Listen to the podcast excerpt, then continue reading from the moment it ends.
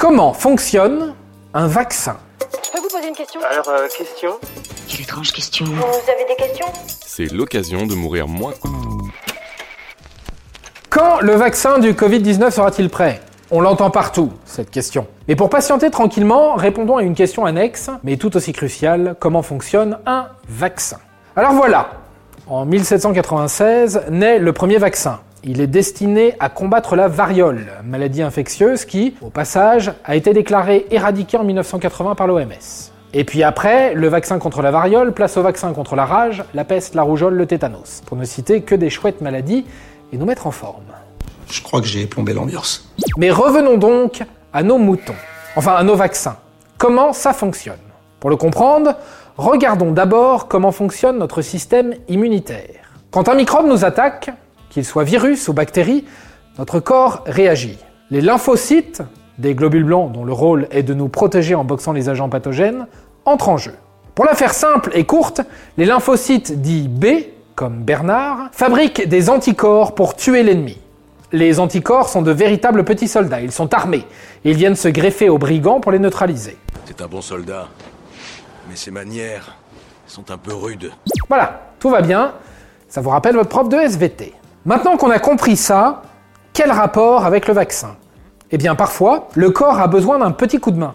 Certes, les lymphocytes sont capables d'identifier certains ennemis, mais ce n'est pas toujours le cas, notamment face à des maladies très dangereuses et franchement méchantes. C'est là que le vaccin intervient. La vaccination consiste à introduire dans l'organisme un agent infectieux qui, rassurez-vous, a été tué ou modifié pour être inoffensif. Ainsi, l'ennemi débarque volontairement et les lymphocytes l'identifient. Ils se mettent à fabriquer des anticorps dédiés, un peu comme s'ils préparaient les petits soldats à intervenir en cas d'attaque massive.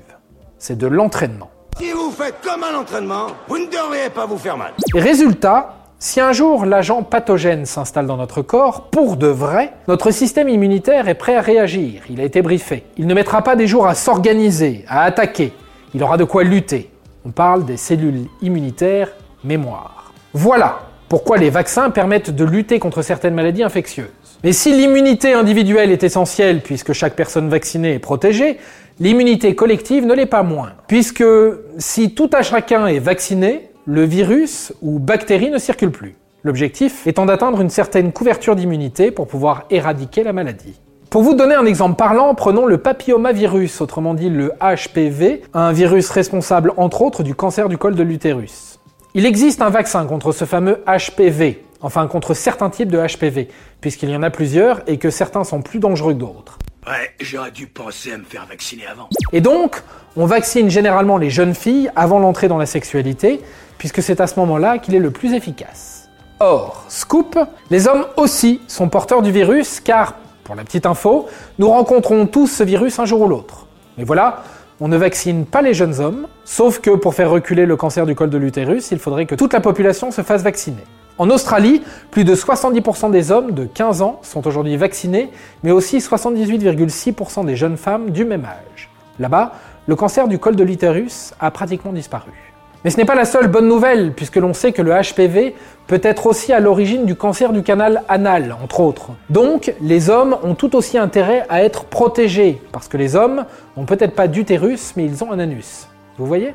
En tout cas, on avance. En septembre 2019, l'Académie de médecine a publié un rapport en faveur d'un vaccin contre le HPV pour les deux sexes à l'adolescence. Voilà, c'est ça l'immunité collective. On en reparlera peut-être une fois, le vaccin contre le Covid-19 disponible. Et voilà, maintenant, vous savez tout. Au revoir, messieurs, dames. C'est ça la puissance intellectuelle. C'était un podcast Genside. Si tu as aimé ce podcast, c'est le moment de t'abonner, de laisser une note ou un gentil commentaire. Et si tu as fait tout ça, eh bien merci, car ça nous aide beaucoup.